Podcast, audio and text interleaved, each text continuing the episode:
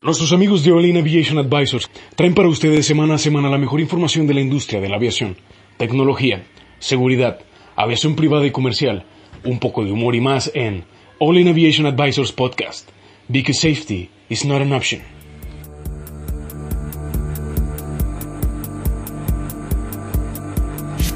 Last week, I flew to Santiago to see my aunt. On day one, I met her hot stepdaughter. She's a cheerleader, she's a virgin, and she's.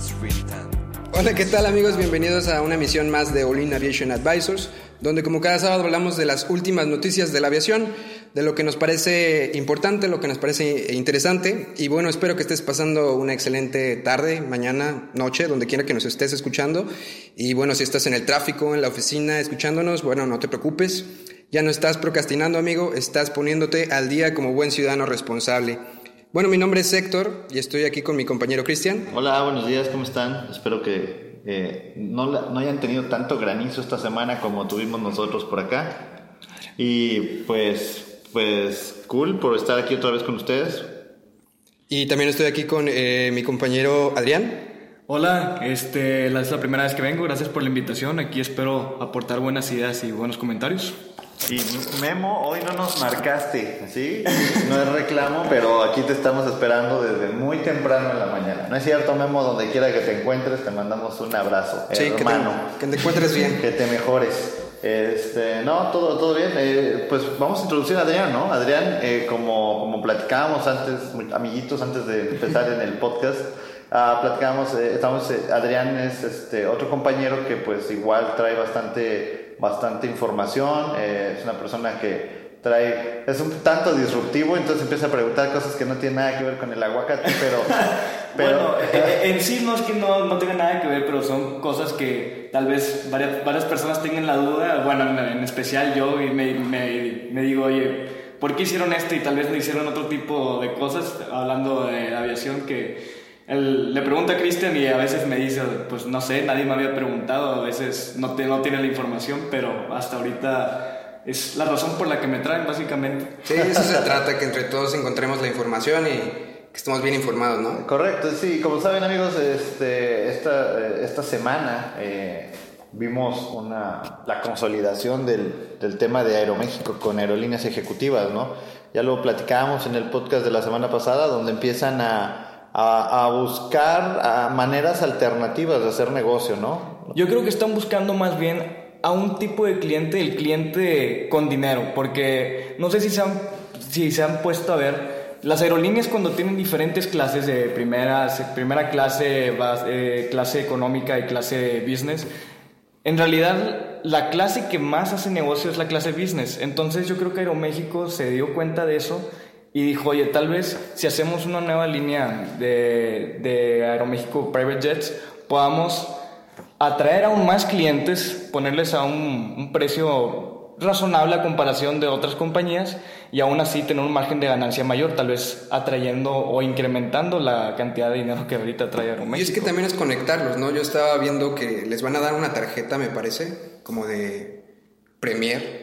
Y entonces, eh, si por ejemplo no hay un avión privado disponible en ese momento, te pueden dar, por ejemplo, una- un, un lugar en clase Premier, en, en un, en un avión regular de... Sí, pero lo único que veo malo de eso es que hay varios aeropuertos en donde, por ejemplo, aquí la ADN, que no, no pueden aterrizar ciertas aerolíneas como, o ciertos aviones por su tamaño, por decir Sí. así. Entonces, yo creo que es más enfocado en, pon en personas ejecutivas que ocupen viajar de ciudad en ciudad sin ningún problema y con la confianza de Aeroméxico. Claro. No, y aparte México que, o sea, está posicionado como, yo digo que es la segunda o tercera... Me- México es el segundo país con más aviación ejecutiva del mundo. Exacto, o sea, alguien tenía que cubrir ese... Va a ser un mercado duro, va a ser muy difícil poner pie en tierra para Aero- Aeroméxico Private Jets, pero de que se puede, yo creo que sí va a tener un poco de éxito por su renombre. Es que estamos hablando de, de estas dos compañías, o sea, Aeroméxico y eh, eh, Aerolíneas Ejecutivas, Ejecutivas. Y bueno, ya son eh, marcas que tienen mucho tiempo Sí. Aerolíneas o sea, Ejecutiva está celebrando sus 50 años en, en el negocio, entonces estás hablando que es alguien que tiene la reputación, tiene el know-how y pues hace bien las cosas. Aeroméxico también es la, la aerolínea bandera de, de México, digo, pues ya mexicana no está, nos queda Aeroméxico. Y, y aquí, pues, lo, lo importante aquí es el tema de la conectividad. Platicábamos hace unos días, ¿no? O sea, si yo quiero ir Monterrey a... Toluca, por Sí, no, bueno, Monterrey Toluca es fácil, pero por ejemplo, un Monterrey Durango. Yo tengo que ir Monterrey, Ciudad de México, Ciudad de México, Durango. Sí. ¿Por qué no puedo ir Monterrey, Durango directo? Porque no hay conectividad, nos falta conectividad. Y si yo soy un ejecutivo que tiene un negocio que hacer, prácticamente me tengo que ir un día antes para poder llegar a Durango, mañana ir a mi junta de dos horas, terminar mi junta de dos horas y meterle otro día de regreso sin que se me demore el avión, sin que haya mal tiempo, sin ta, ta, ta, ta, ta, un montón de condiciones. Con un avión ejecutivo, con una tarjeta como esta, lo que yo voy a hacer es aumentar la conectividad, hacer más eficiente mi viaje y sí, a un costo mayor. O sea, pero, pero se va a cerrar, eh, los costos son marginales, ¿verdad? Al final son deducibles de impuestos. En una, o sea, Hasta cierto punto, y aparte el tiempo vale más que el dinero hasta ciertos puntos. Hay, hay personas que prefieren ahorrarse todo el tiempo posible gastando imaginable cantidad de dinero para ahorrarse tal vez uno o dos días de su trabajo. Correcto, porque al final el tiempo, eh, el, eh, di- el otro día, bueno, ya lo hemos platicado en otros foros, ¿verdad? Que los, los vendedores de aviones privados dicen, bueno amigo, es que esta es una máquina del tiempo. Sí, o sea, que la- o ah, pues sí es cierto, ¿verdad? Es una máquina del tiempo, sí, lo que te pudiste haber hecho en ocho horas lo vas a hacer en una, porque la conexión, la demora y todo, y este es tu avión, esto es como tu carro privado, entonces... Oye, pues sí es cierto, y te van a ayudar a hacer las cosas mucho más eficientes. Y pues es, es una pregunta que yo le hice un día a alguien. Oye, ¿tú te comprarías un avión privado? Y dice, sí, sí me lo compraría. ¿Por qué te lo comprarías?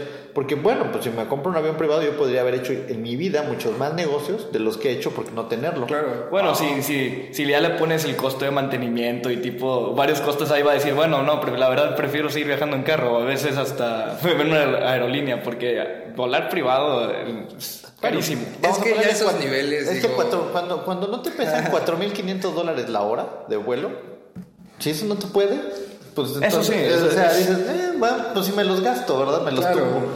Pero, pero bueno, yo creo que regresando al tema, eh, Aeroméxico está haciendo una buena jugada, pero es una jugada que ya habíamos visto. Sí. Delta lo hace, Lufthansa lo hace. Entonces, Aeroméxico le está apostando al mismo negocio. ¿Y cómo le ha jalado Lufthansa y a Delta? A, a- a Lufthansa, no me acuerdo el nombre ahorita, ahorita lo, a la Wikipedia, ¿verdad? Pero, pero tienen la- lo mismo y Lufthansa, pues, pues al final es un cliente high-end. O sea, es, de- es un alto perfil que tiene la lana para gastarlo y dice, "Mm, lo pago. Pues digo, es que como el, como ustedes dijeron al principio, o sea, si México tiene el mercado más, el segundo mercado más alto en jets privados, hacer este tipo de jugadas es un poco riesgoso, ¿no? Yo creo que se la están jugando bastante. Sí, se pe- pero Es yo creo- inteligente. yo creo que sí, sí, sí, po- porque lo están haciendo con la persona correcta, Claro, creo. eso o sí. sea, si tú, si tú, por ejemplo, hoy tuvieras que volar y decidir, bueno, con cuál aerolínea vuelas en Estados Unidos, no hablamos de México, en Estados Unidos, pues yo, yo personalmente diría, bueno, pues con, con American Airlines. Ah, pues el con renombre. El renombre, la marca, el branding te mata. O sea, al final del día, tú no vas y compras el, el avión, tú vas y compras el nombre, Claro. porque la marca te respalda. Sí. Sí, entonces creo yo que lo que están haciendo es juntando dos marcas grandotas y haciendo una, Una más grande. marcotota. Hay que- amigos, estamos vendiendo camisetas de esta unión. Para, para celebrar este, este bonito matrimonio, este joint venture. Muy bien. Este, ¿Qué más tenemos por acá? Eh, Oye, no sé si venga también en este, en estas notas, pero no sé si, si checaron la nota esta de eh, un avión que, que se está desarrollando que, que despega vertical. Ah, sí, sí. Que creo que tiene que ver mucho con esto. O sea, eh, si, si ya estamos hablando de que se está tratando de, de que hay una conectividad más grande, este tipo de, de tecnologías, ¿cómo se llama? El, el Pegasus, el, el Pegasus de, de Reza Mía, del, ese, del Vitol. Sí, Sí. pero todavía está como en prototipo, ¿no? O sea, creo que ya más o menos la tecnología la tienen bien pensada. Sí, pero- no, porque en Dubai ya hay un vertical takeoff and landing, es un avión que está pensando Uber empezar a utilizar en Dubai para conectarte de, de edificio a edificio. Claro. Pero, pero ya no está en prototipo, ya le están metiendo bastante caña. Entonces, eh, creo que, digo, ay, no sé, es que mira, el- mi, mi única preocupación es cómo, vas a cómo van a convivir tantos aparatos en el aire en espacios tan reducidos como una ciudad. Y con drones y todo. Bueno, pero ya con la implementación del ADSB ya más o menos ya se tiene un poco más controlado este tipo de situaciones. O- Sí. Sí, nada más la cosa es que exista la infraestructura, porque por ejemplo en Estados Unidos vas a tener infraestructura para ADCB, aquí vas a tener cuatro o cinco aeropuertos para ADCB, entonces ah, no estoy seguro que, digo, sí está bien, pero a lo mejor tendrías que equipar a todos los edificios en San Pedro con equipo, con infraestructura para que los aviones puedan volar seguros y quitar todos los obstáculos, porque si tú te fijas, También. hay un montón de Cables. ciudad- Ah, esta ciudad es la ciudad de cables. Bienvenidos a la ciudad de los cables y nada, que nada es subterráneo, todo es por arriba, todo es más Yo a veces creo que estoy en Nueva Delhi, amigos. Lo único que me no me latía mucho de este del, del VBJ, que es del, del Pegasus Universal Aerospace, es que yo creo que va a salir carísimo. Porque están juntando un, un helicóptero. eh, bueno, yo creo que así te lo van a vender, como un helicóptero y un avión en uno. Y yo creo que como te lo van a vender así, van a aprovechar y decirte, ¿sabes qué? Como te estamos ahorrando esos dos gastos, pues te los vamos a meter nada más en uno. Claro. Entonces, y otra cosa es que no, no sé qué adaptaciones se tengan que hacer, pon- no en los aeropuertos, sino en los En los helipuertos. Porque en sí la aeronave es grande, o sea, sí sería considerado como uno, una, un helicóptero pesado y muchos helipuertos, sobre todo aquí en Monterrey, no están diseñados para helicópteros Para eso, pesados. sí. Y, y yo, yo he ido físicamente a helipuertos y, y me imagino, no me imagino que quepa una aeronave ahí, se tienen que hacer varias modificaciones. Entonces, el mercado sería específico, o sea, para países ya preparados como Claro. Estados Unidos, Dubai, pero yo creo que se va a tardar en desarrollar y en arrancar. Sobre todo que en el hasta el creo que decían que iban a hacer pruebas ya hasta el 2020, pero yo creo que ese es uno de los obstáculos que tiene que pasar. Sí. Ah, también recordemos que, por ejemplo, Beatles está el Augusta el 609, que, que también es como si fuera un B2, un B22, un Osprey, Ajá. que también tiene las hélices, eh, tiene las hélices de helicóptero, despega y en el momento que despega hace la conversión Sí. y se vuelve, se vuelve avión con unas hélices gigantescas tractoras, ¿verdad? Sí, sí. Entonces, pero pues sí, como dice Adrián, o sea, al final la infraestructura mata, o sea, tú puedes desarrollar la cosa más fregona del mundo, pues puedes poner un helicarrier si quieres, pero bueno, ¿dónde lo vas a aterrizar, no? Entonces, y ese puede ser el, el mayor de los problemas. Claro. De- definitivamente sí, eh, el tema de movilidad viene muy fuerte y hemos venido hablando un montón de, de, la, de las fuentes alternativas porque hay que considerar, tú llegas y aterrizas y ¿qué le vas a poner de combustible para que se vaya? Este, entonces están apostando por estas, eh, por, por estas este, tecnologías, ¿no? O sea, de que sea híbrido. Yo esperaría que sí, Sí, ¿no? porque, porque imagínate cómo le cargas combustible, o sea, llegas al piso 180 de la torre, de la torre Magnanimus. Oye, sube la pipa para que. Ajá, sí, conecta la pipa abajo y mándala con una bomba hasta arriba porque está el helicóptero que ya casi no trae, que tiene que ir a hacer otras 15 vueltas. Ah, yo me imagino que será como ahorita jalan los tinacos, ¿sabes qué? Tener una, una reserva de combustible arriba e irla abasteciendo abajo con una reserva que tengas abajo con una bomba hasta que ya una se cisterna. ¿no? Es como una cisterna. Bienvenidos sí. a Ciudad de México, amigos, otra vez. Y otra cosa es que estaba viendo que el, el, el Pegasus, el VBJ, con sus dos motores principales que usa eh, de manera de avión, esos mismos motores funcionan para mover las hélices para, para que funcione como VTOL. Y lo que me preguntaba, oye, si uno de esos motores llega a fallar, ya la, la posibilidad de VTOL se, se fue, o sea, ya, ya eres un avión nada más, que es muy seguro, es, es seguro, pero ya si ibas hacia un helipuerto, ya tienes que cambiar tu ruta y no sé si estabas preparado para irte a una, hacia un aer- aeropuerto. a un aeropuerto. Y ahora, regresa, otra vez, regreso al tema. ¿Dónde hay un aeropuerto alterno para.? Imagínate, tú estás volando, vamos a pensar en San Pedro. Tu aeropuerto más cercano es el aeropuerto del norte. Y ya te falló un motor. ¿Neta? O sea.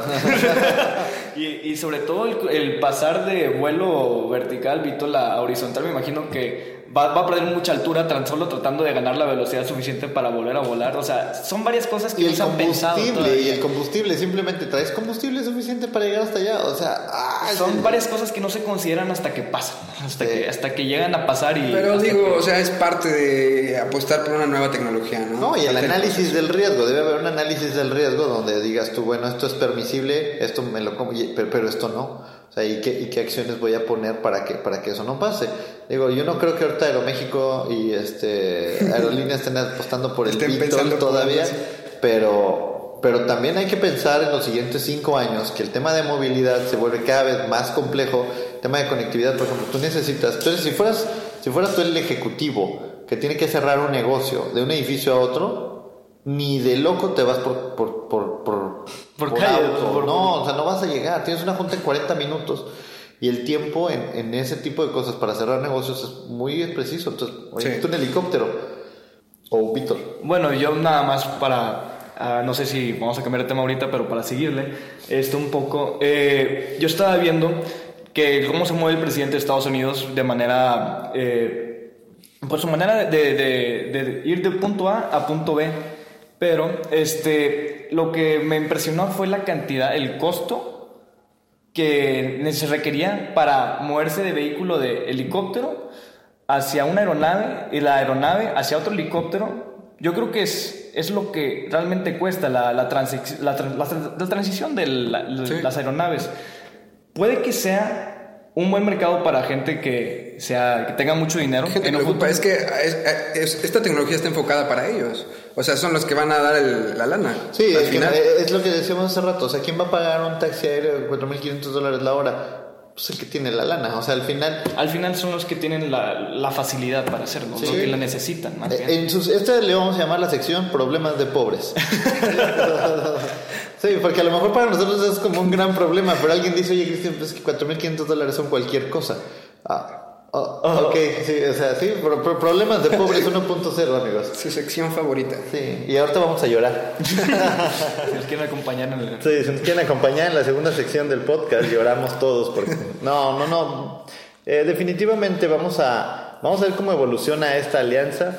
Eh, yo la celebro, creo que está, creo que está bien. Y eh, en, en- en algún momento vamos a ver cómo esta conectividad. Al final, yo, yo este, en el Cari que chupas presenta nombres de animales. Ok, en esta parte yo creo que al final va a haber diferentes empresas que van a ofrecer este servicio, pero para aumentar la conectividad. Si, si aumentas la conectividad en México a través del tipo de avión que tú quieras, es un beneficio para todas las personas. Porque, insisto, hay mucha gente que necesita viajar y que aunque aún y que tiene el dinero, no puede viajar. ¿Por qué? Porque vive en un aeropuerto, vamos a decir, vive en Hermosillo quiere ir a Mexicali. Ah, pues tiene que ir a Hermosillo, Monterrey, Monterrey, Mexicali. Oye, no tiene ningún sentido. Bueno, bienvenido a mi país. Entonces, es un tema de conectividad. ¿Sí? Entonces, este, Sí. vamos a ver cómo se ve, le damos seguimiento a la nota y pues vamos a lo que sigue. A Lo que sí, amigos. Bueno, eh, tenemos aquí, ya cambiando totalmente de tema, una actualización, ¿no? De eh, la situación con el 737 en Florida, Ah, que se pasada, despistó. ¿no? Sí, sí, sí. Este, estaba leyendo que venía de Cuba, me parece, ¿no? Es, es una operación militar. Sí, es una operación militar que viene, creo que venía de Guantánamo, de una, de una, de una base aérea allá, y ah, trató de aterrizar, pero por algún motivo el tem- la reversa parece que es la que no le funcionó adecuadamente. Sí, lo, lo interesante también es que, bueno, yo al principio cuando vi la nota yo estuve casi certero que fue error del piloto. Este tipo de, de situaciones casi siempre es error del piloto.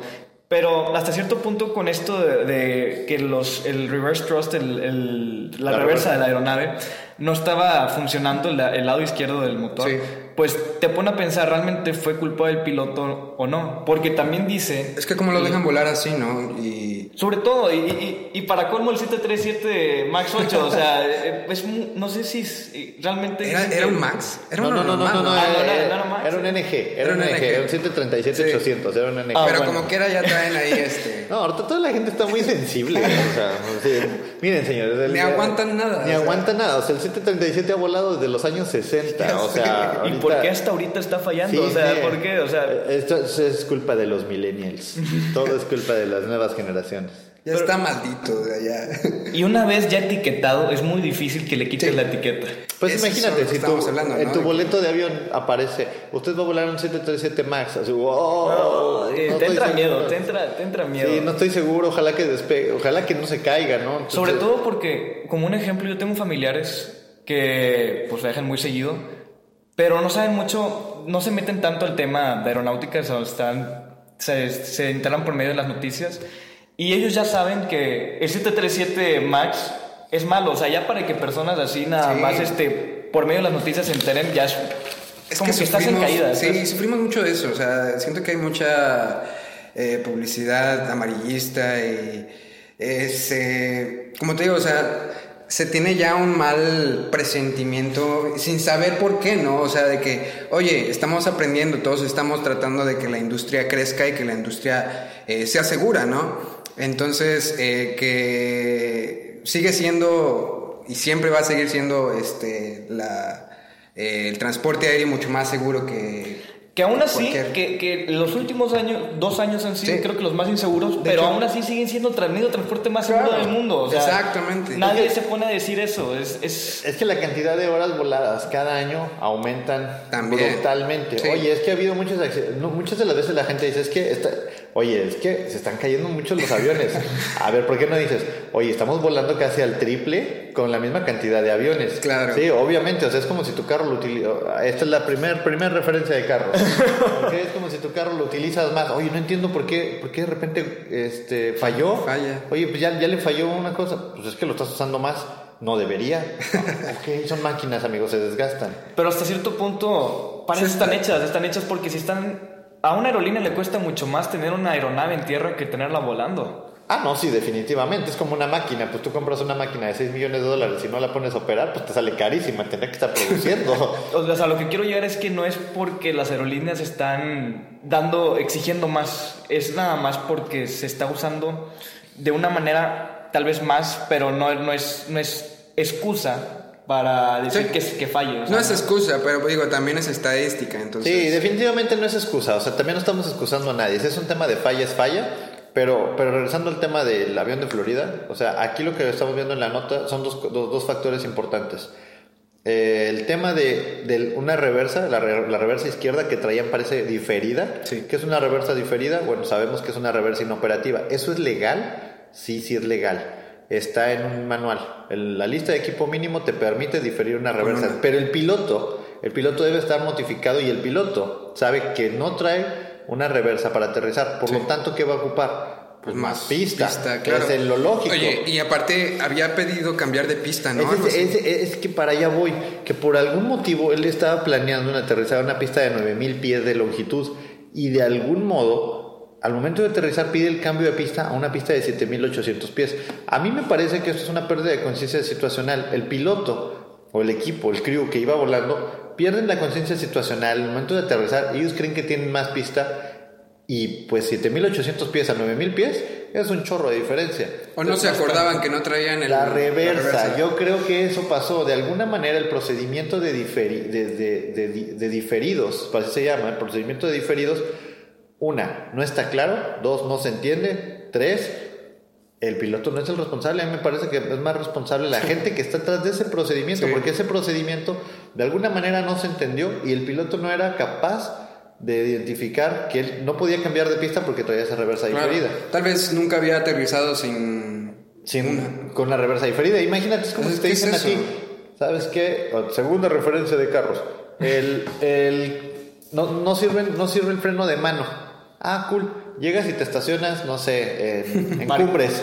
Vas a cumbres y te estacionas en cumbres. Te estacionas, todo cool. Y de repente el carro va para abajo. Y tú pusiste el parking brake. Sí. Y te dije, oye, tiene una etiquetota, amigo, que dice diferido. Ah, se me olvidó. ¿Por qué? Porque estás acostumbrado, estás mecánicamente automatizado a que eso Exacto. funciona. Es y de repente es como, oye, es que no vi cómo el piloto no se dio cuenta tenía una etiqueta. Es que es, inconsciente, es- es- amigos. Es, o sea, costumbre, es hábito. Exacto. Yo también, ten- yo, yo mi teoría era así pensándolo para mí mismo, que como era, era una, estaban en malas condiciones, era una tormenta eléctrica. Sí, que tenía, que estaba tenía, aterrizando. tenía condiciones pues, difíciles. Yo, yo tengo la- tenía la teoría de que el piloto para sentirse seguro tal vez había aterrizado en, en la otra en la otra pista de aterrizaje y ya la conocía entonces fue sabes qué prefiero irme a la pista que ya conozco y tener la seguridad de que de saber distancias pero tal vez no se acordaba del- de la reversa que no le estaba funcionando y eso causó un, un- un- un- un procedimiento de fallas en la que terminó en el río la, la aeronave Es caso. Correcto. Sí, y, y también hay que pensar en otra cosa, puede también tener efectos de fatiga. Sí. El- los pilotos pueden también traer alguna jornada larga, que no, no lo sabemos hoy, todavía la investigación no da para tanto, pero si los pilotos traen una jornada larga, y es como siempre, ha- hay un síndrome que le llaman el, el Get Home Iris. Sí, es- eso es a- a- a lo que me estaba acordando. Mi punto era que puede que haya tenido un tipo de síndrome de Get Home Iris, pero se me haría muy raro porque ahorita varias aerolíneas ya están tratando de mitigar ese tipo de cosas. Es como, es, se, se me haría extraño, no imposible, pero sí extraño. Sí, sí, sí, pero, pero digo, o sea, como, como parte del abanico, ¿no? De posibilidades. Oye, Sí. Pues a lo mejor ya era, la- ya era su último vuelo, ya traían prisa y dice, me voy a ir a la pista que conozco segura, donde ya he aterrizado, mal clima, ¿sabes que me voy a la segura? O shit, la reversa no funciona. Porque al final y al cabo el capitán siempre tiene la última palabra. Correcto. En, en base a seguridad. Siempre él puede hacer las decisiones que quiera mientras tanto él crea que sea segura. La mejor decisión en base a seguridad. Correcto, pero también tienes un CRM, tienes otro copiloto que el pilo- copiloto también tiene que decir, hey amigo, Acuérdate que- acuérdate que traemos una, una reversa diferida. Ah, sí, cierto. Ah, no me acuerdo. Gracias, copiloto. Sí, entonces ahí es la gran diferencia.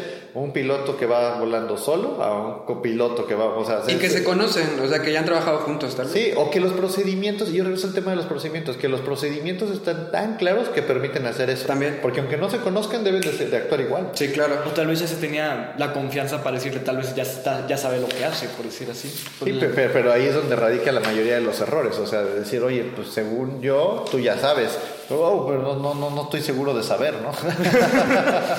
Yo, yo creo que ahí pudo haber influido también la relación que hubo, si, si hubo una, ya se conocían, yo creo que hubo como que una relación de confianza, ¿sabes qué? Tú sabes lo que haces, por decir, por, por decir así. Yo creo que eh, en, en este, en este tema necesitamos conseguirnos un piloto, o sea, necesitamos traer a alguien aquí, que un se- piloto Ya que a dos que pilotos diga- a ver si ya vienen la Sí, semana es- que viene. entonces, da- un tema de pilotos a veces son muy informales. Sábado 8 de la mañana, mejor otro día. No, no, no, para nada. Amigos pilotos que nos están escuchando, ustedes son las personas más formales del mundo.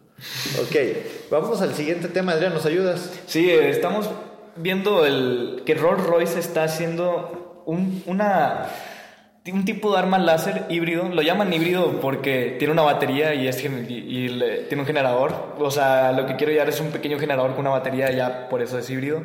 Pero están tratando de desarrollar nuevas maneras de, pues, de lastimar a la gente, ¿no?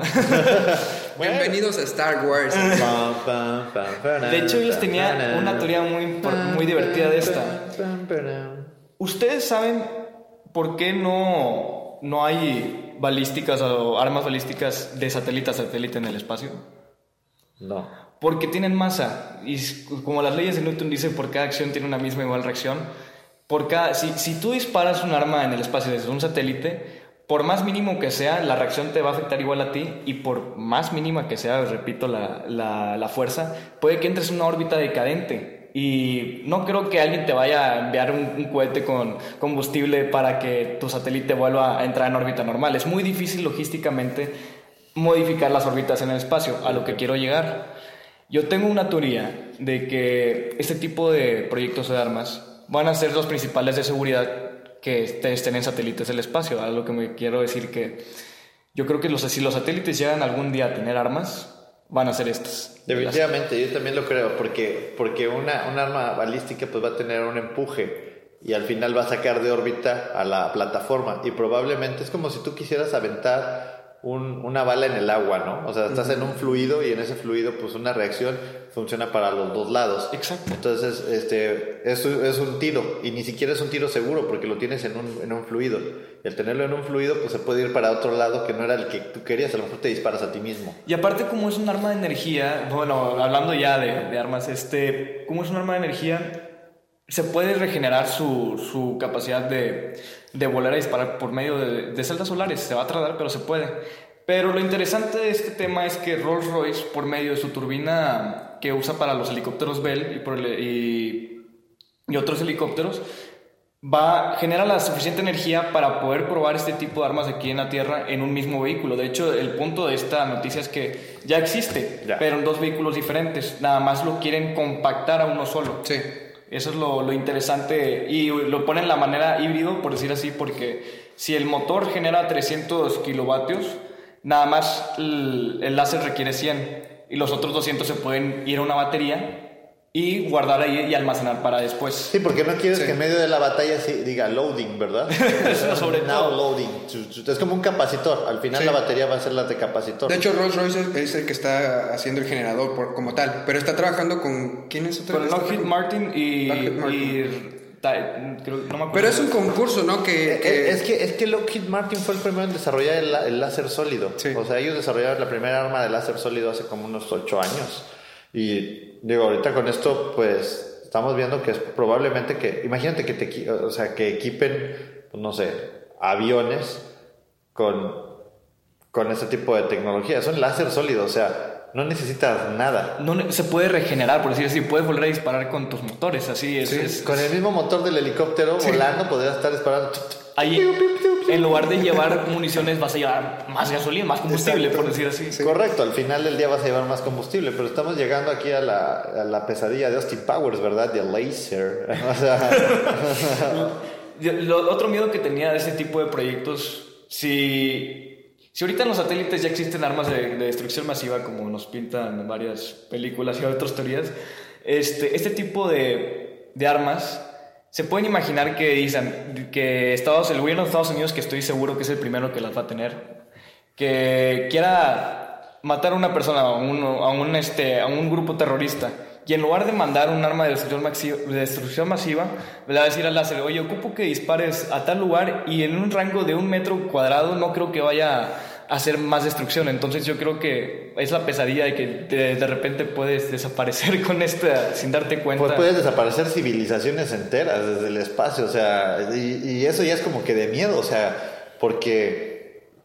pues si por ejemplo tienes un, un, un, un, un B2, un B2, está en la Sí, sí. estratosfera, un B2 ni siquiera lo ves, él te avienta una bomba y eh, ya, está, ya está aterrizando en Seattle cuando a ti apenas te está cayendo la bomba. O sea, dices, oye, ¿y qué fue? ¿Quién sabe? Llegó del espacio, llegó de arriba, cayó y, y- o los estos, este, los UAVs, los no tripulados, alguien está en su casa desayunando cereal y está, está bombardeando Afganistán, o sea, y, y, y qué fue? ¿Quién sabe? Y si lo derriban, pues qué importa, o sea, eh, como que este tipo de, de armas de, de larga distancia están avanzando bastante rápido. Creíamos que a lo mejor eran parte de la ciencia ficción. Ahorita ya no son ciencia ficción. Ahorita lo que ya se está buscando es, ya existe. Ahora cómo la hacemos más compacta, cómo la hacemos más eficiente y cómo la instalamos en armas más fáciles. Yo creo que va a ser el nuevo sistema de seguridad cuando el hombre vaya a Marte. Y, y de acuerdo, pero ¿sabes qué? Yo creo, ahorita decías que, Adrián, que, que lo van a poner primero Estados Unidos. A mí me suena más que lo va a poner China.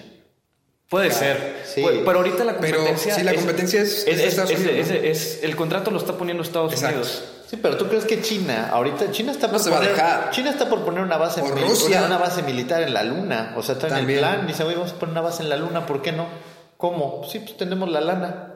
O, o sea, China ya, ya, ya va a hacer su primera misión tripulada a la luna. ¿Por qué quiere ir China a la luna? ¿Quién sabe? Nada más para decirle a Estados Unidos, aquí también está mi bandera. Sí. Es como el, el, el chico- el nuevo chico rico que quiere darse a, a conocer. Claro, claro, es complejo de pobre, ¿ok? Complejo de pobre número dos. No, China quiere ir a la luna, pero pues quiere tener la infraestructura, tiene, tiene la lana para hacerlo. Entonces, ¿por qué no hacerlo?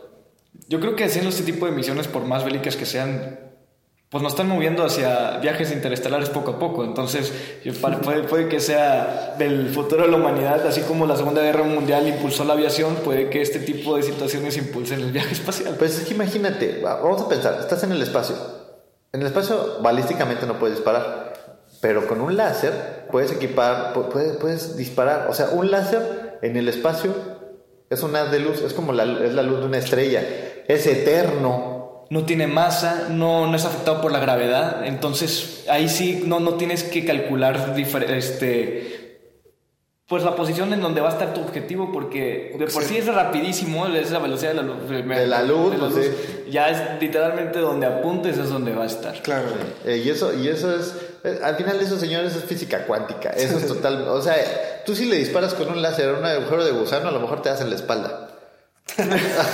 Es, es- ese es ese- otro tema que me gustaría hablar, pero ya sería creo que un, un- un podcast del espacio. Vamos a Podcast hablar. especial. Adrián, doblando el espacio.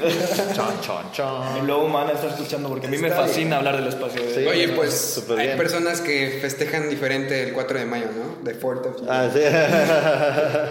Ahí es donde me pregunto, ¿realmente Star Wars sabía algo que nosotros no? En ese momento que el láser iba a ser el futuro. Estaba trabajando con Lockheed Martin. Sí, todo este tiempo. Y JJ Benítez lo escribió antes, ¿eh? Tal vez Lockheed Martin sea el siguiente contratista para la Dead Star. Bueno, Bueno. muy bien. Eh, ¿Qué otra cosa traemos? Bueno, está, estaba viendo en otra nota que últimamente todos los prestadores de servicio de, de hospital aéreo o de transporte médico aéreo, todo su personal ha aumentado su, su índice de suicidio por aproximadamente un 27% y un 33% más.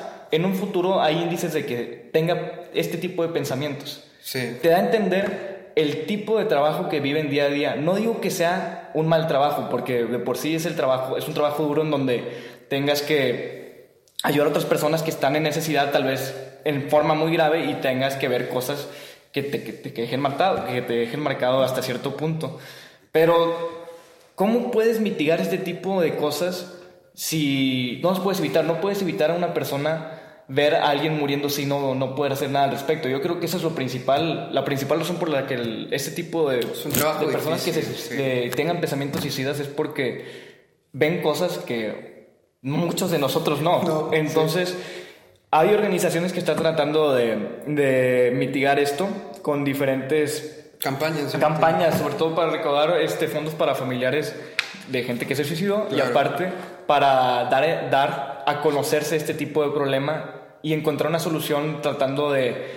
Porque por lo, por lo que vi no hay una solución es- establecida todavía, entonces es para buscar una solución para que este tipo de personas no tengan este tipo de pensamientos. Sí, bueno, es que estamos hablando de algo que le llaman síndrome de estrés postraumático, que es lo mismo que experimentan los soldados que regresan de la guerra, ¿no? O sea, te has visto tantas cosas, has estado tanto tiempo lejos de tu familia y vives con ese tipo de cosas como internamente, son demonios bien grandes. No, y Pierdes la sensibilidad y es como... Es muy difícil porque sobre todo eso y aparte el estrés, la fatiga, to- todo esto se junta y al final de cabo es una pequeña bomba personal que, tiempo, que nadie sí. se da cuenta. Al final de cabo cuando alguien tiene pensamientos suicidas, espero que nadie de ustedes los tenga, este, no, nadie se da cuenta hasta que ya es muy tarde, por decir así. Entonces, el- lo que quiere hacer este tipo de compañías es dar conciencia y que su personal vea que no está solo en esto. Exacto. Sí, porque, porque al final, y, y al final si se fijan, todo el tema ese de, de- es, es- es del pensamiento y es de la subjetividad de la gente. O sea, la gente empieza a tener eh, estos eh, ataques de ansiedad y al final cuando una, una persona empieza a tener esos ataques de ansiedad los tiene porque hay cosas que no necesariamente están pasando. Piensan en su realidad, no en lo que realmente está pasando. Exacto. Y su realidad a veces los puede comprimir, los puede aplastar y esa realidad los puede, los puede hacer entrar en una depresión tal que no vean una solución. Entonces, a- aquí el tema, y digo, hablando del tema de suicidio, es algo bien delicado y podemos tener una persona con potencial suicidio y no nos vamos a dar cuenta. ¿Y cómo nos afecta eso en la seguridad? Porque, o sea, una cosa es que ellos comprometan su vida, pero pueden comprometer también la vida de, de los demás. Claro, acuérdense del avión este del German Wings, sí, del, del copiloto que de repente pues Ah, traía sí, un problema gruesísimo de, de estabilidad emocional y un día... de pues, un día para otro, o sea, sí, ni, el- decide- ni, su- ni sus compañeros se percataron hasta que ya era muy tarde, ¿verdad? Es que cómo te percatas de una, de una persona que vive en extrema tristeza, o sea, y, y- y es súper peligroso para una operación, o sea, tú traes a lo mejor los médicos atrás, y esos médicos atrás, pues, le pasó a FedEx, un, un tipo también se quería suicidar arriba de un avión en, en es Nashville, Tennessee, van a volar, se sube, se sube uno de los muchachos, va, va en cabina y, y van a hacer un traslado de un punto A a un punto B, se sube y con el hacha del avión empieza a lastimar a los pilotos para, para suicidarse. Entonces uno de los pilotos este, lo contiene, lo agarra, lo, lo apresa, pero la- lastima al otro piloto. No mató a ninguno, pero el tipo lo que quería era suicidarse Era- a costa era- de los dos pilotos. Era si me voy, me voy con alguien. O sea, Sí, o sea- Yo, yo creo que hablando del tema de cómo reaccionarían las empresas, yo como un ejemplo, un proyecto hice un manual SMS eh, de una ambulancia aérea. Yo nunca me percaté ni, ni me di cuenta de este tipo de situaciones. O sea, hay procedimientos que se tienen que meter Claro. que, que tal vez no, no se habían considerado antes, que ahorita se tienen que ir viendo porque no queremos perder la vida de alguien que esté trabajando con, con ustedes, una compañía. Así, así como eh, yo creo que es un tema de rehabilitación del rehabilitador, ¿no? Sí. O sea, viene alguien que te, va- que te está ayudando con, con, con, con tu salud, o sea, no sé, te están recogiendo todo golpeado y vienes en la ambulancia, pero esa persona que te está recibiendo. Es una persona que ve, es una persona que siente y que se vuelve empática hacia tu, hacia tu nivel de sensibilidad. Sí. Y se va llevando eso, y, y eso es un trabajo de todos los días, todos los días. To- Al final, pues sí le destruyes la vida. Claro. O sea, imagínate una, una enfermera en un hospital, ¿cuántas cosas no ve? Son en un hospital de urgencias, pues lo desensibilizas y además terminan siendo personas muy solas, muy Claro. aisladas, o sea, porque ellos están fuera de su casa, trabajan en tiempo, en tiempo al revés, o sea, trabajan de noche cuando tú duermes, ellos están trabajando, todo el tiempo están solos y tienen jornadas horribles, o sea, donde un, un- un médico, tú sabes cuánto, un médico internista entra hoy y sale dentro de tres o cuatro días. Y ahí desayuna, come y cena, vive y duerme. ahí vive. Todo el tiempo tiene que estar dando consulta. O sea, y es un medio que aísla al final del día. Yo creo que lo importante, ah, claro que sí, pero lo importante sería, ¿sabes qué? Punto, Héctor. ¿Tú qué harías como compañía para evitar esto? ¿Qué, qué, qué, qué procedimiento podrías implementar para que no, no pasara, punto, poner exámenes psicológicos cada dos veces al año, tener este un psicólogo en tu Eso, empresa? un psicólogo, alguien, alguien, alguien que, que esté ahí al pendiente o que, o que pueda simplemente viendo o viendo el historial de alguien de cómo se ha desempeñado, pues a ver, mira, oye, está bajando su desempeño, voy a hablar con él, a ver cómo está eh, su situación en su casa o pues qué le preocupa, qué, qué está pasando por su, por su mente, ¿no? Y que detectar eso desde antes. O sea, con especialistas, con gente que, que esté más aware de esa situación, porque digo, cualquier operario, los pilotos o cualquier otra persona que no está al pendiente de eso, pues no, no te lo va a decir. No lo vas a percibir. Uno mismo, a veces uno mismo se guarda ciertas cosas porque dices, ah, eso es cosa mía. ¿Sí? Es normal. Es normal. Todo el mundo debe experimentar lo mismo. Y la única manera de saber la realidad, lo normal de lo anormal, es comparando contra el estándar. Pero ¿quién tiene realmente ese estándar? O sea, pues un experto dedicado al tema y pues la mayoría de la gente, bueno, al menos aquí en México, amigos que nos están escuchando en algunas otras latitudes, la gente no va al psicólogo, o sea, no es normal así de que Es eso, o sea, hacerlo normal, porque a veces es necesario, o sea, simplemente sacarlo, decir cómo te sientes al respecto, y es necesario, o sea, nada más, eh, creo que está muy demonizado esa, esa idea de que, oye, mis sentimientos, o sea, está Claro. bien, es, es necesario. Yo creo que eso es como un paradigma de la sociedad que diga, ¿sabes qué? Si vas al psicólogo es porque tienes algo mal. Que en realidad, yo he hablado con varias personas psicólogas que es totalmente saludable y hasta mejor ir a un psicólogo regularmente. No sé si me lo dijeron para que con, comprar una consulta. Claro, Pero, definitivamente sí fue por eso. pero ese es este, no, me, me dijeron que es más saludable y, y evitas ciertos tipos de problemas futuros yendo con un psicólogo normalmente, pero aquí el paradigma de la sociedad de si vas al psicólogo de seguro tienes estás loco o estás algo mal, pues yo creo que es lo que nos está impidiendo que tengamos este tipo Claro. de, de procedimientos de, ¿sabes qué? ¿Cómo detectar este tipo de situaciones de suicidas? No, es más difícil si no, si tenemos este tipo de paradigmas. Sí, ya es algo un poco más, este, podríamos decir, un problema social o algo que, que no se acepta o, como tú dices, eh, si, si veo a alguien que está yendo al psicólogo o alguien que tiene un problema y, y se lo dice a su jefe o lo que sea, pues el jefe va a decir, oye, pues arréglalo tú. Y no se trata de eso, o sea, es decirle, oye, este, está bien, ¿cómo te puedo ayudar? Sí, pero ahí necesitas tener un canal de confianza muy grande o sea, Exacto. para que la gente, o sea, más allá incluso de una amistad, o sea, a veces tenemos amistades y no sabemos lo que les pasa di- directamente, pero Sí. pero sí el tema del suicidio, digo, hemos visto suicidios en, en famosos, ¿no? En los últimos años, Sí. gente que tiene mucha influencia sobre nosotros artistas, este, está eh, Chris Cornell, el vocalista de Audioslave. O sea, Sí. ¿por ¿cómo, se, o sea, ¿cómo se te ocurre que una persona como Chris Cornell se, se suicida? O sea, ¿qué, ¿qué tan vacía puede ser su vida? O sea, ¿quién no quiere ser Chris Cornell? O sea, Y realmente no te percatas hasta que pasa, realmente dices, hasta que pasa, oye, ¿qué le estaba pasando? O sea, ya es muy tarde para preguntarte eso, no, no, no te puedes preguntar antes. Yo creo que ese sería un buen sistema de seguridad, ¿sabes qué? Tal vez tener un examen o dos al año para ver tus tipos de... un un examen psicológico o psicométrico de- para ver cómo estás emocionalmente y ver los candidatos que están, tal vez tengan posibles pensamientos suicidas y de manera anónima decirles, ¿sabes qué? Si quieres puedes ir a tal lugar, te lo pago yo. Oye, Sí, pero así. esos exámenes se hicieron porque la nota dice que eh, tienen como un 70% más alto, ¿no? Sí, bueno, es que acuérdate que son médicos aéreos. Entonces, pues tienes toda la infraestructura médica y dices, bueno, vamos a ver, pues si está habiendo un problema, está habiendo un incremento, pues realmente algo le está pasando a nuestras tripulaciones médicas a bordo. Entonces, digo, qué bueno que se está haciendo la parte médica, pero creo que se debería de extender hacia la parte pues civil, Claro. donde no solamente, imagínate un piloto que tiene que volar todos los días está fuera de su casa, todos los días está fuera de su casa, tiene familia, tiene esposa, tiene hijos y cada que regresa a su casa, ¿sabes quién le hace caso? No, nadie. Nadie. Nadie. Porque nunca ha estado. Nadie lo conoce, no sabe ni qué le gusta. Y él está completamente desconectado de su familia. Muchos pilotos experimentan eso. ¿Por qué? Porque todo es otro matrimonio bonito arruinado por la aviación.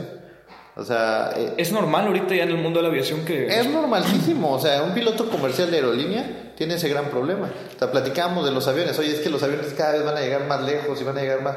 Oye, ¿y quién va arriba del avión? Ah, el pasajero. No, van los pilotos. Y la tripulación. La, la tripulación, o sea, una, un- imagínate que tú te vas de vacaciones, vamos a pensar, si tú te vas de vacaciones a algo aquí cerquita, a Emiratos Árabes. ¿sí? Tú vas a Emiratos Árabes de vacaciones porque te la vas a pasar bomba y te llevas a tu avión privado y tu tripulación. ¿Qué? ¿La tripulación la mandas de regreso? No, No. hay que se quede ahí esperando. Que me espere, ¿no? Oye, pero, pero me voy a pasar dos mesecitos aquí en Emiratos Árabes, pero pues ahí ustedes diviértanse. Esa tripulación tiene familia, esa tripulación tiene problemas en casa, esa tripulación al final son personas. ¿Y sabes qué pasa? Estás del otro lado del mundo. Y cualquier cosa que pase de este lado del mundo, No puedes hacer nada. Y esa es la impotencia también, y sobre todo, y la incertidumbre, oye, tal, de, de qué es lo que está pasando del otro lado también. ¿Y, y cómo le haces para compensar eso? O sea, imagínate que te empiezas a hacer historias, te, te empiezas a hacer historias en la cabeza y dices, oye, a lo mejor está pasando esto, está pasando el otro, está pasando el otro, y tú estás totalmente impotente del otro lado del mundo, y eso cobra factura. Al final del día cobra una factura bien grande, donde caes en una depresión, porque pues lo que tú habías construido, por lo que tú habías trabajado, pues a lo mejor ni siquiera produjo lo que tú esperabas. Exacto, o sea, todo lo- yo creo que eso es lo que realmente le afecta mucho a los pilotos, tal vez, en el que todo lo que estuviste trabajando de, buena manera, tal vez se, se, se fue al, al caño, por decir así, al, al final al cabo todo lo que trabajaste, te lo estás imaginando, te estás imaginando otras cosas que lo estás arruinando, por decir así, poco a poco te lo arruinas Tú solo. hasta que tal vez se vuelva verdad sin querer. Sí. Hasta- hasta es- es- Pues amigos, platiquen con sus amigos. Yo eh, creo que hay que estar sondeando a nuestros amigos y, Sí. si, los ne- y, si de- y si detectas algo, puntos de tristeza, pues, pues hablar con ellos, direccionarlos hacia un psicólogo y, y tratar de evitar que, que, pues, se pierda gente por, por falta de escucha, ¿no? tan solo una plática puede salvar una vida, sí. Sí, definitivamente sí. Muy bien, pues este... Quitándonos un poco la, de- la, la depresión. Sí, bueno, vamos a un tema... más alegre. Bueno, no, ya pasó. no, es, no es- no es más alegre, pero Lo estaba viendo, dije, pues de, de depresión a un poco. A un poco menos. menos. de depresión, pero sigue siendo depresivo. Vamos a la nota roja con Héctor. Héctor, ¿lo quieres eh, decir tú? Sí, claro, ¿qué les parece esta, esta nota, esta lamentable nota de, de el operador eh, que fue aplastado por el 777, ¿no? De Kuwait. Kuwait. Este, lo estaba parqueando, ¿no? Lo estaba cambiando de... Yo- fíjate que yo no me logro imaginar así en total cómo fue el accidente. O sea, el, el accidente en sí, no me imagino el por qué no se pudo haber percatado el, el conductor del movimiento del 777. A lo que yo leí, y esto ya nos ha, ya ha pasado varias veces, ¿se acuerdan del avión de Iron Maiden en Chile? Hace como unos 3 o 4 años. Vienen, es un 747 con el logo de Iron Maiden, así es masivo, ¿ok? Y el mismo, no sé si el vocalista, no sé quién es, no me gusta Iron Maiden, pero alguno de los integrantes de la banda lo vuela. Ah, sí. Sí, sí que eso es lo, lo fancy. Entonces llega en el avión, lo aterriza, lo ponen por ahí estacionado. Entonces el de la barra, el, el remolcador viene remolcando el avión y de algún modo, cuando da vuelta, la barra se rompe. Sí. Entonces viene el carrito, da vuelta y el avión sigue caminando por propio impulso y se estrella contra el propio carrito y se dañan los motores. No pasó a mayores, no hay heridos. Qué bueno. Qué bueno. Pero ¿qué pasó ahí? Se rompió la barra. Se rompió la barra. La, la barra de remolque, la que lo va jalando. En este avión, de acuerdo con las noticias que estamos viendo, es que la misma barra, no, no, no, no es la misma barra, ¿verdad? La barra de remolque se vuelve a romper. Pero, pues dentro del análisis de riesgo de la operación, pues es lógico. O sea, si tú te pones a pensar, ¿qué es lo peor que podía pasar? Que se rompa la barra. sí, o sea, eso es lo peor que puede pasar. Y, y aquí pasó. Sí. Y no solamente pasó, o sea, lo que no entiendo ima- es cómo, cómo, la va- cómo el avión sigue por impulso y el técnico, no sé qué hizo, no se sale de... De su trayectoria, de- pues está- estaba distraído, tal vez estaba viendo, estaba platicando con algún otro operador o como me imagino que como la aeronave no estaba prendida, estaba siendo remolcada si la terminal no, Sí. está- no, no tenía mo- motores prendidos, eso haya causado que, pues como no se escucha movimiento y me imagino que las aeronaves cuando no, Claro. cuando están en una pendiente no, no se escuchan las llantas tan fuerte como deberían y tal vez una vez que ya tenga alguna parte, ya, cuando- ya cuando lo sintió ya era muy tarde. Claro. No, y es que aquí, o sea, tú estás en la pista y te paras ahí y no te das cuenta que tienen cierta inclinación. Entonces aquí fue, fue ese el problema de que se rompió la barra, igual no escuchó lo que sea, está ahí eh, esperando a que le den indicaciones y bueno, ya tienes el avión encima, ¿no? Y la misma inercia del avión, o sea, estás moviendo toneladas, o sea, con que lo muevas poquito, el avión va a seguir moviéndose. Sí. O sea, tiene una inercia y no te puedes parar a, a- a deten- no puedes hacer nada, el avión si se tiene que seguir, se va a seguir. Pero aquí hay un procedimiento que muchas de las veces en el tema de remolque se obvia. Si, si tú vas a hacer un remolque, debes de tener una persona arriba en los frenos. Eso es lo Es- natural, sí. eso es lo natural, porque los frenos son, lo- lo- los frenos los trae el avión. Sí. Si se rompe la barra, debe tener comunicación. El de arriba con el de abajo para decir, se rompió la barra, frénalo. ¿Sí?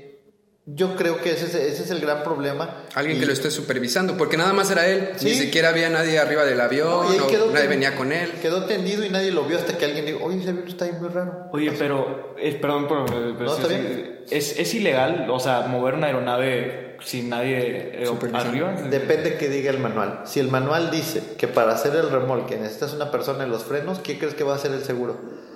Se va a deslindar. así. Claro, va a decir que, ¿sabes qué? Pues tú lo remolcaste así, pues bajo tu propio riesgo, porque el Claro. manual dice. Y aquí regresamos al tema de, de la parte de los manuales. O sea, si se fijan, el tema no, no es un tema humano, es un tema que alguien ya previó, pero pues cuando no hay esa conciencia situacional de lo que estás haciendo, o el descuido de seguir un procedimiento, pues termina en una tragedia. O sea, Lamentable. Ya este año, pues creo que es el segundo que pasa. Habíamos visto otro de, eh, me parece que el ala se llevó la parte de arriba del... del- ah, sí, una, una, una ala se llevó la parte de arriba de un carrito remolque, como en el ¿no? segundo o tercer podcast. Sí, sí. De hecho, yo vi el video, estuvo, es- eh, hay un video, ¿no? De Creo cómo sí. el, el ala parte, el, el, el, el- el- El techo, sí. el Eh, estabilizador vertical. sí. Sí, lamentable aquí. Y bueno, aquí lo que nos llevamos, ¿no? Es eh, cómo evitamos que esto siga pasando. ¿En dónde fue el error? Definitivamente es un error humano. Probablemente la pieza no estaba bien fabricada, no lo sé, pero al final eh, ver cómo metemos esta eh, estadística y cómo aprendemos de esto para, para meterlo en nuestro, a nuestros sistemas de seguridad. Es correcto. Y al final yo creo que mientras te pegues a lo que dice ya el procedimiento, pues estás a salvo. O sea, si hay algo que no está en el procedimiento, El seguro lo paga, pero... pero, pero pues, pues, pues al menos dices, bueno, seguí el plan, seguí como, como decía el procedimiento y, y transfiero la responsabilidad. O sea, no la, no la termino de asumir. Pero, Claro. pero es un tema bien delicado. O sea, si tú estás moviendo un avión y pasa un montón y se rompe la barra, no puede ser que tú digas, no traía nadie arriba en los frenos. O sea, yo, yo no me imagino eh, subi- Y es que- subiendo tu carro a una grúa. Es lo único que te puede preocupar, que te o sea, lo único que te puede preocupar. Si traes este un avión, imagínate cuánto pesa, y tú vas ahí este con la grúa. ¿Qué es lo peor que puede pasar? Nada más eso. ¿Qué otra cosa puede pasar? Que se incendie, no sé, pero pues tienes que estar al pendiente de eso. O sea, definitivamente ahí también el, el- el- el operario no estaba al tanto, no estaba eh, Situacionalmente aware. Sí. Sí. Yo, yo creo que aquí el tema es la parte, eh, la parte de seguridad, hemos platicado un montón de eso, debe de estar al pendiente de esas posibles cosas, Claro. ¿ok? Donde te estás anticipando a que eso pase. ¿Y cómo te anticipas? Pues viendo este tipo de cosas. Oye, ya pasó en alguna parte del mundo, ¿qué puedo hacer para que no me pase a mí? Sí. Que básicamente es lo que todos los tipos de compañías y eh, de, como AIBA que por el estilo te ofrecen ese tipo de datos para decir, oye, ya pasó acá, este, nada más para que tengas precaución y tengas implementes tus, tus, Tus tus- controles, tus ¿no? procedimientos de seguridad. Es correcto. Está bien. Muy bien. Adrián, ¿nos ayudas con el que sigue? Sí, este, muy interesante. Aunque la industria de la aviación ha sido de las más seguras, es la más segura, el me- medio de transporte más seguro en el mundo.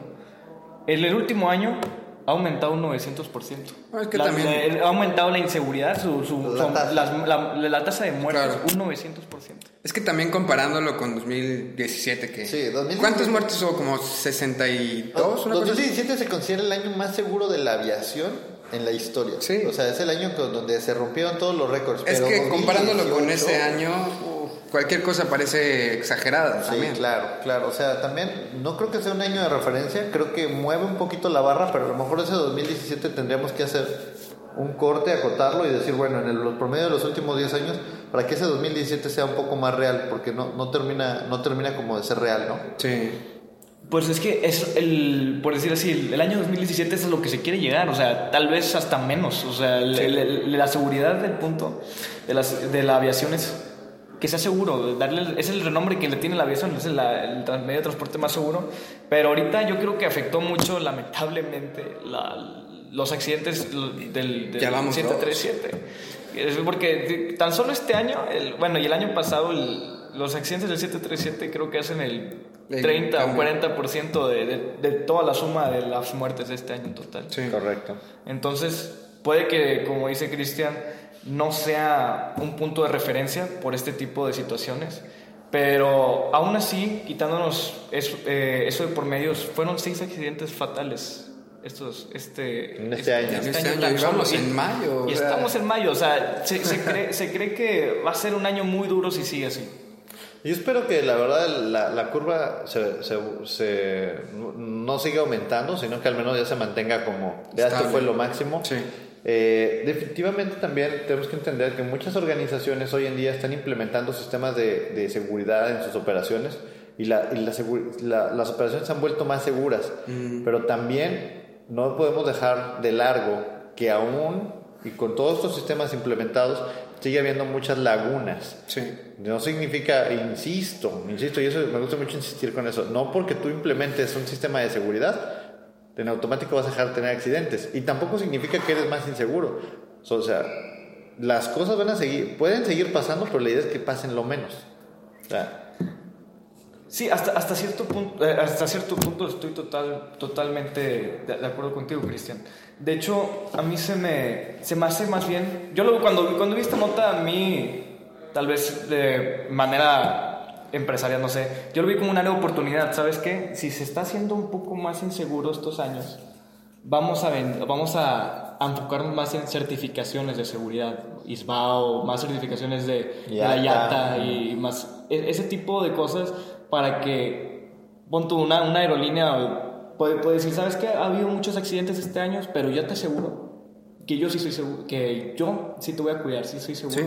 Entonces, tal vez es en cada, en, en cada lugar ves una, una área de oportunidad, lamentablemente tiene que ser así de, de, de que aumentó la tasa de muertes, pero lo puedes tomar para decir, ¿sabes qué? Es eso, o sea- yo, yo, puedo, to- yo puedo utilizarlo para mi beneficio diciendo, teniendo más certificaciones y más aprobaciones por el- a vista de todos. Y es que con esto, o sea, la verdad la industria se vuelve más segura.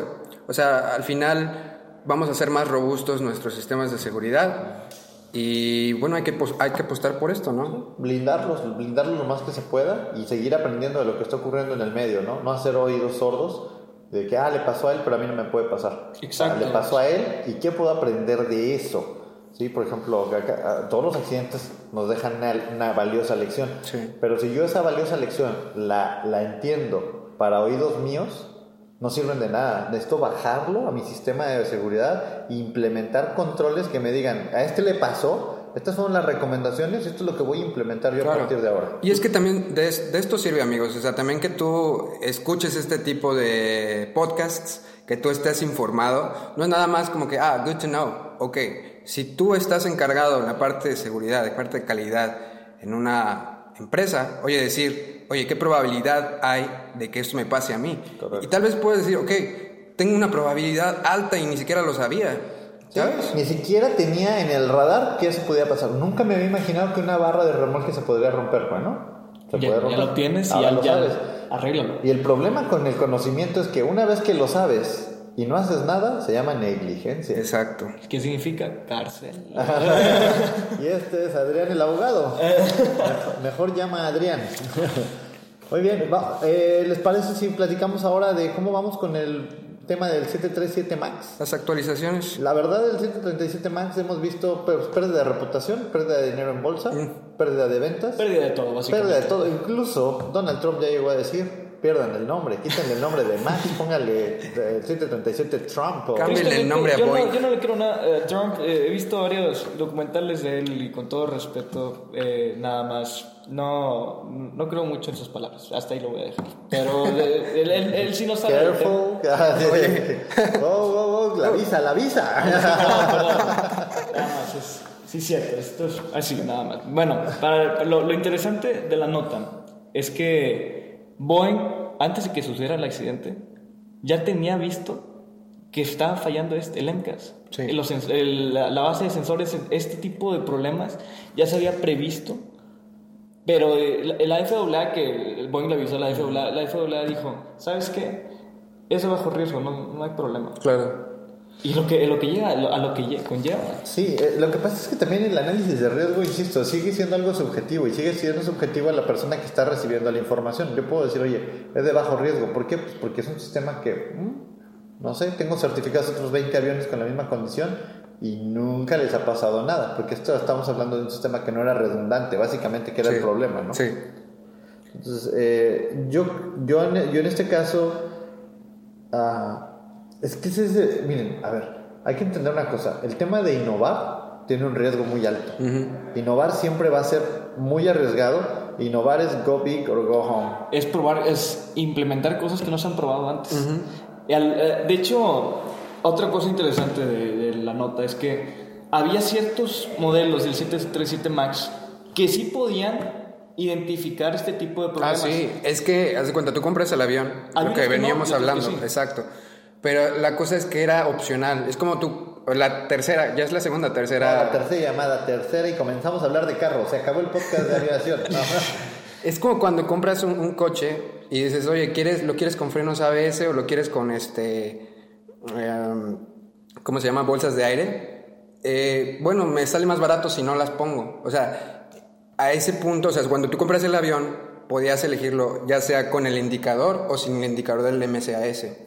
Entonces, eh, al ponerlo en duda o al ponerlo como un, eh, un extra, eh, ahí, si me ahorro 3 millones de dólares por no ponerle el indicador, pues obviamente "Ey, es algo nuevo que no sé cómo funciona y es opcional, pues mejor lo quítalo. Pero ¿sabes? es que lo, lo que quiero llegar es, ¿realmente en la industria de la aviación será buena idea vender seguridad? O sea, ¿no, debería ir ya incluido?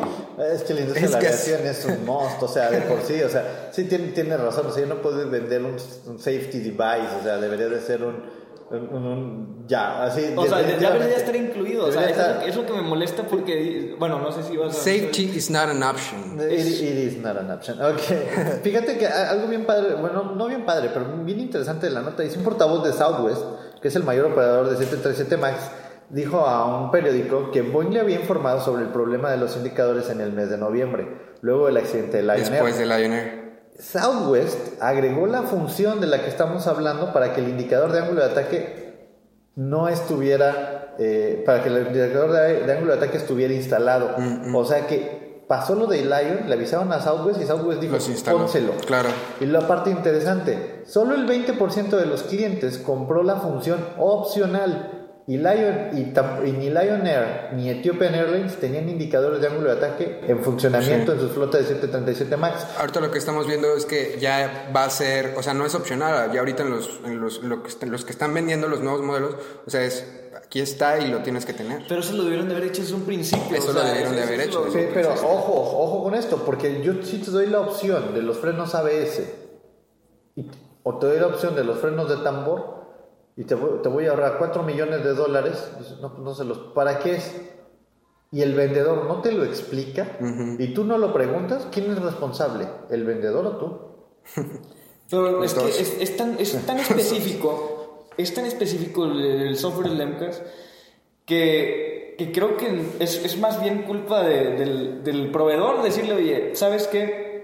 Te lo Sí. tuve que haber mencionado mejor porque Claro. no sabes cuáles eran las, qué eran las posibles causas. O sea, yo- Problemas de información, de comunicación, de, este, no se les dio eh, capacitación, o sea, vemos un montón de cosas aquí De hecho, por lo interesante del 737 MAX, lo bueno, o sea, lo que le están promocionando, es que como era igual al 737 pasado, los pilotos podían subirse a esa aeronave tan solo con dos horas de entrenamiento de iPad, o sea, y, y en ningún momento mencionaba el MCAS. Otra cosa importante, el entrenamiento. O sea, si yo me subo a ese avión y trae ese nuevo dispositivo de seguridad, yo esperaría que me entrenaran en ese dispositivo de seguridad porque quisiera saber cómo reaccionar cuando el avión cobre vida Claro. y luego en automático, porque yo no me esperaría. ¿Qué significa el indicador, no? Sí, o sea, tiene un foquito y ese foquito no, pues la verdad no ¿Quién sé. sabe? Es en nuevo. El, en el 737 NG no lo traía, pero nunca se me ha aprendido. Ya sé. ¿Sí? Le pones una cinta de aislar para no verlo, ¿no? Hasta cierto punto, pero te, te- realmente te cuestionas, oye, ¿realmente será prudente vender seguridad? ¿No debería ya estar incluida? La, la- la seguridad debe de venir incluida, definitivamente. O sea, y me, se me hace un muy buen statement. O sea, como si yo vendiera un producto, haz de cuenta que... estoy- Seguridad incluida. Abro la bolsa y dice safety included. Sí, Sí. algo así de, ah, oye, qué, oye, qué bien huele, ¿no? O sea, huele seguro. Ok, acuérdense, bueno, tenemos otra nota, vamos a cer- cerrar aquí el 737 Max, hemos dedicado bastante tiempo a esto y si, como quiera amigos, los venimos informando de cómo van los avances. Sí. Eh, como lo ven, hasta, el- hasta verano probablemente Hasta verano es que ya. vuelvan a volar los 737 Max. Probablemente van a volar con los 737 Safety o algún otro nombre. Pero Por lo mientras confiemos en lo que nos dicen las autoridades, amigos. No sé, ya, ya después de lo que pasó, ni, ni siquiera sé si confiar en las autoridades. Yo creo que sería. Necesitamos recuperar esa confianza de alguna manera. Quiero que Boeing me diga algo bonito En el producto, que- en la que- marca. Que me asegure, ¿sabes qué? Te aseguro, de alguna manera diciéndome en palabras bonitas, que no te va a pasar nada. Yo quiero que me lo digas. Como el exnovio, ¿no? De que Sí, o sea, te- te- No va a volver a pasar, mi amor. quiero que me diga cosas bonitas para volver a confiar en él. Quiero a, a ver si a ver si me la creo. Ok, y luego tenemos esta, esta, esta otra nota hablando de lo mismo, pero un poquito también tiene que ver con procedimientos de este Air, Aer Lingus, que los pasajeros a bordo hicieron una salida precipitada debido a humo en Uh, cabina, ¿no? Buenísimo, buenísimo. A mí se me hizo mu- muy, muy, muy divertido porque no fue peligroso. Esta nota no, no fue peligrosa. Nada más fue un procedimiento de cómo una aeronave, creo que estaba saliendo de Londres, que a 20 minutos de despegar los pilotos olieron humo o se percataron que había humo y decidieron por seguridad regresar a aterrizar.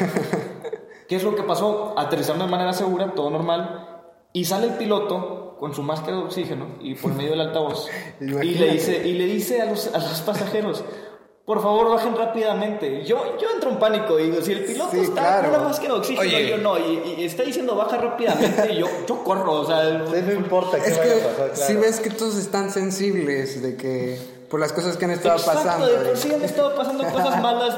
¿Quieres hacer eso? Mínimo di favor de bajar. O sea, no es culpa del piloto totalmente porque tal vez lo quiso de mejor manera decir bajen de manera rápida para ya salir de aquí, pero su falta de tacto contra las Claro. personas, eh, su, su presencia situacional no fue la Sí, correcta. Al final esto terminó en caos y Pánicate disco. personas bailando ahí en el No, hombre, en las salas del avión. el- o sea, lo- a lo que quiero llegar, amigos, es que el piloto nada más decía que bajaran por las salidas normales Sí. de, la, de la aeronave.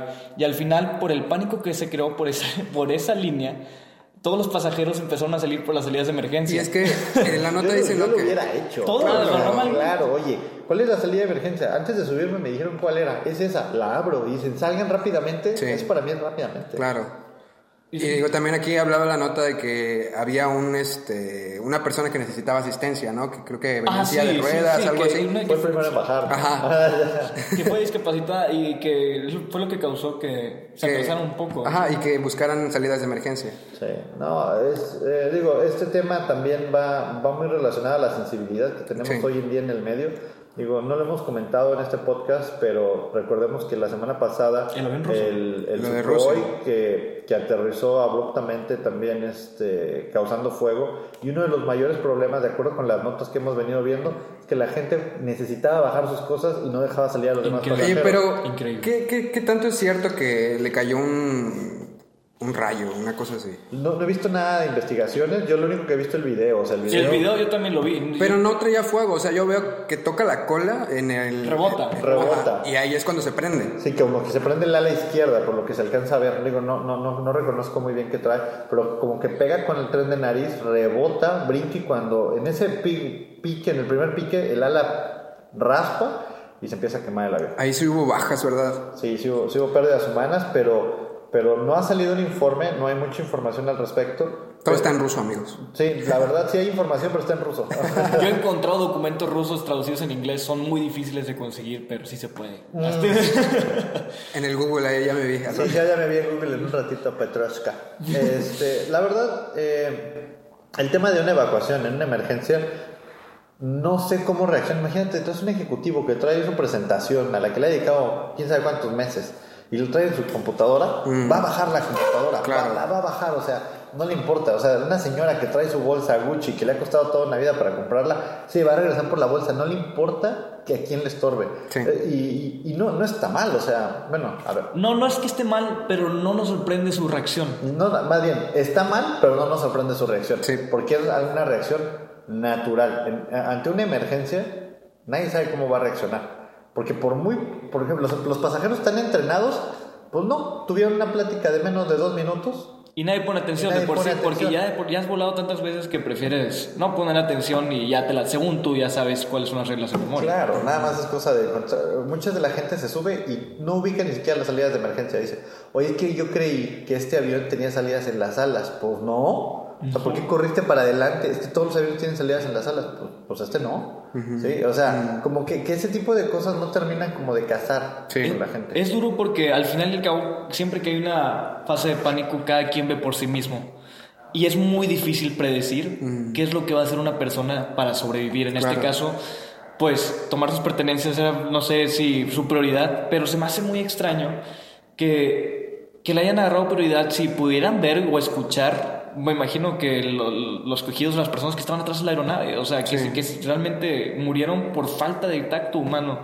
Yo creo que si yo me hubiera detenido a agarrar mi maleta y me enterara después, porque puede que en el momento no me haya enterado, pero después me enterara que fue una de las razones principales por las que murieron 41 personas. Claro, yo creo que me sentiría culpable. Yo creo Sí. que sería, me dolería. No dormiría yo otra vez tranquilo. No. Definitivamente.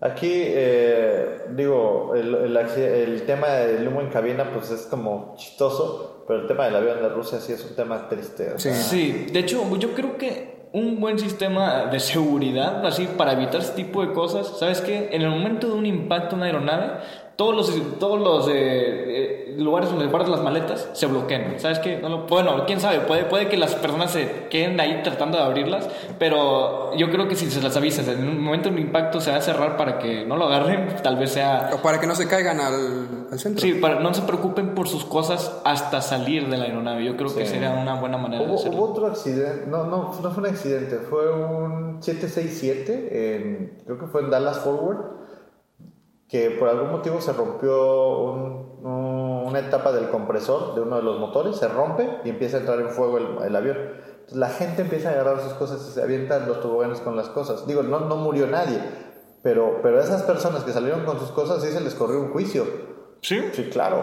Porque, porque una de las cosas es bajen y el, el briefing card para los pasajeros de seguridad dice, deje sus cosas y ahí dice, si tú no las leíste estás violando la- las regulaciones. Pero hasta cierto punto sí es, es- o sea, sí, sí está bien que lo, lo castigues después, pero tal vez para salvar alguna vida se tengan que enterar antes, antes, o sea, tal vez hay gente que, que no lo lea por flojera, pero en el- la plática que tienen la- eh, las azafatas al principio o el piloto recalcando, ¿saben qué? Eh, En caso de un accidente, no agarren sus cosas y prefiere, enfóquense más en su vida y la de los demás Sí. que en cosas materiales. Claro. Pero bueno, ya en momentos de pánico, quién sabe cómo reacciona. Es muy difícil predecir cómo va a reaccionar alguien en un momento de pánico. Definitivamente sí.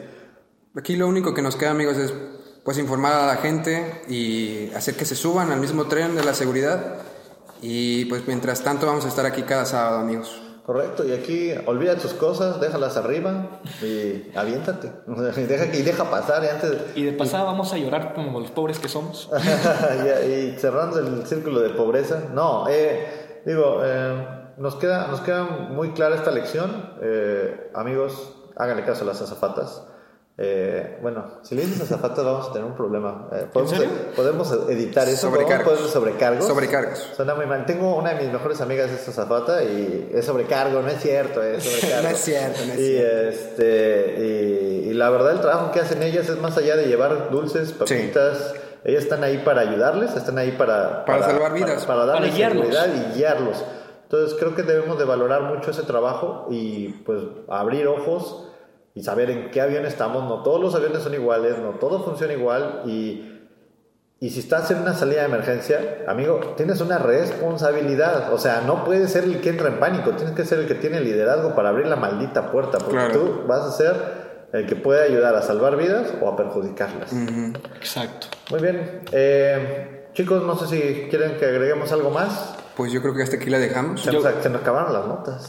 Yo, bueno, nada más, yo sí, espero no haber dicho nada que ofendiera, una disculpa. eh, y les agradezco mucho la invitación al podcast. Espero que les haya gustado los comentarios. Sí, y eh, sí. verlos pues muy pronto, si Dios quiere. Esperamos tenerte por aquí más seguido. Claro que sí, Adrián, te vamos a estar, te vamos a estar invitando al podcast. Eh, Memo hoy no nos pudo acompañar, pero este, pues necesitamos, necesitamos crecer en, el, en, en este, en, este mismo, en este mismo saber y traer, traer las voces correctas en los tiempos correctos para, para que la información pues, genere, genere un valor en todos nuestros en todos nuestros diferentes foros. Eh, amigos, acuérdense del Patreon. Traemos muy nuestro Patreon. nuestro Patreon. Denos dinero, denos sus limosnas. Por favor, ayúdenos a sacarnos esta pobreza. Estamos como arroba allinmx. Este, para que sigamos haciendo este contenido de calidad ah, para ustedes. Estamos tratando de que nuestra revista este, pues esté cada vez eh, mejor, eh, que también traigamos mejores notas y que lleguemos más informados, ¿no? También recuerden que tenemos ahí eh, pues contenido exclusivo, nada más para ustedes que, que son nuestros Patreons.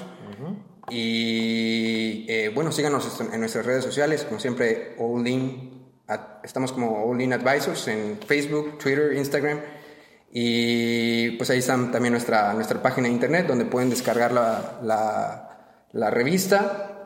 Y bueno, estén nada más al pendiente de, de, de las actividades y cosas que tenemos para ustedes en este, en este mes. ¿Alguna otra cosa que, que quieran agregar, amigos? Pues no, por el momento. Bueno, yo creo que pues, por ser nuevo aquí no sé qué tan prudente sea, pero si realmente alguno de ustedes quiere que hablemos algún tema en especial, con todo, con todo gusto podemos platicar. Súper Claro. Pónganlo ahí en nuestro, en nuestro Facebook. Realmente, este, ya tenemos, nuestro- como platicábamos, ya tenemos nuestros primeros haters. Y cuando tienes, cuando tienes haters, quiere decir que lo estás haciendo bien. Entonces, este, realmente sí, retroaliméntanos. Por ahí eh, estamos pensando que para el mes de julio vamos a abrir un super chat. Vamos a hacer esto en streaming en vivo, donde puedan eh, eh, colaborar con nosotros. Lo hacemos a las 8 de la mañana precisamente para eso, para que no nos pongan hate. Entonces, este, pero, pero cool. Eh, yo creo que va bien. Recuerden que vamos a, a- a estar haciendo unos giveaways. Traemos ahí una- unas dinámicas. Aquí Héctor, nuestro PR, que es el que hace todo ese tipo de cosas, los estará influenciando a través de redes sociales. Recuerden, eh, nuestra revista Héctor, ¿cuándo sale la siguiente, la, la siguiente tomo? Pues ya esta semana, el 15, ya tenemos eh, la siguiente entrega. Pues va, va nuestra siguiente entrega. Eh, eh, si te quieres anunciar con nosotros, igual nos puedes contactar a través de la revista, a través de nuestras redes sociales. Mándanos un correo. Mándanos un correo, no cuesta, es completamente gratis. Aquí lo único es eh, pues hacer comunidad y en el momento que, que sea necesario, eh, pues, pues, haya un beneficio para, para, para todos nuestros, Claro. nuestros, nuestros socios involucrados. Oye, y la pregunta de la semana. Ah, la este, pregunta de la semana. De hecho, esta, esta semana traemos ahí una, una fotografía muy interesante de unos tenis. Sí, este- este- el, el tren del, el tren del mame se subió con unos, tre- unos tenis que eh, hay quien los ve eh, gris con Gris con verde. gris con verde o ve- verde como menta. Y, y yo, por ejemplo, los veo de los dos colores, amigos, pero la mayoría del tiempo lo veo eh, rosa con blanco. Y yo no sé de dónde saca el rosa con blanco. Yo tampoco, yo, yo, yo lo vi verde con gris, pero lo interesante es que de, con el tiempo lo ves diferente. Lo veo diferente. Con, con- al pasar las horas puede que sea un buen tema de seguridad para hablar de... de- Es un buen tema de conversación y un buen tema también eh, de cómo nos afecta algo así en, en las operaciones. Claro, definitivamente, a lo mejor nosotros creemos que las cosas son de un color y son de otro. Sí. Y eso está... ¿Cómo el estrés, cómo, cómo el estrés puede que te cambie los colores sin querer? Solamente estrés, ¿eh? Quiero, quiero que sepas que la nota dice, dependiendo del hemisferio que, que estés utilizando, es el color, El color que que lo estás ves, sí. Entonces, pues amigos, eh, vean, el, vean los tenis, están en la portada de nuestro podcast de esta semana. Sí, esa es la y están viendo y lo estás viendo rosa y te acabas de dar cuenta, ábrelo, sale clic y dinos de qué color lo es. Muy bien, pues eh, sin más que agregar amigos, este, nos despedimos de ustedes. Gracias por, por escucharnos, gracias por eh, tu tiempo y pues nos vemos el próximo sábado. Hasta luego. Bye. Adiós, nos vemos el siguiente sábado. bye. bye.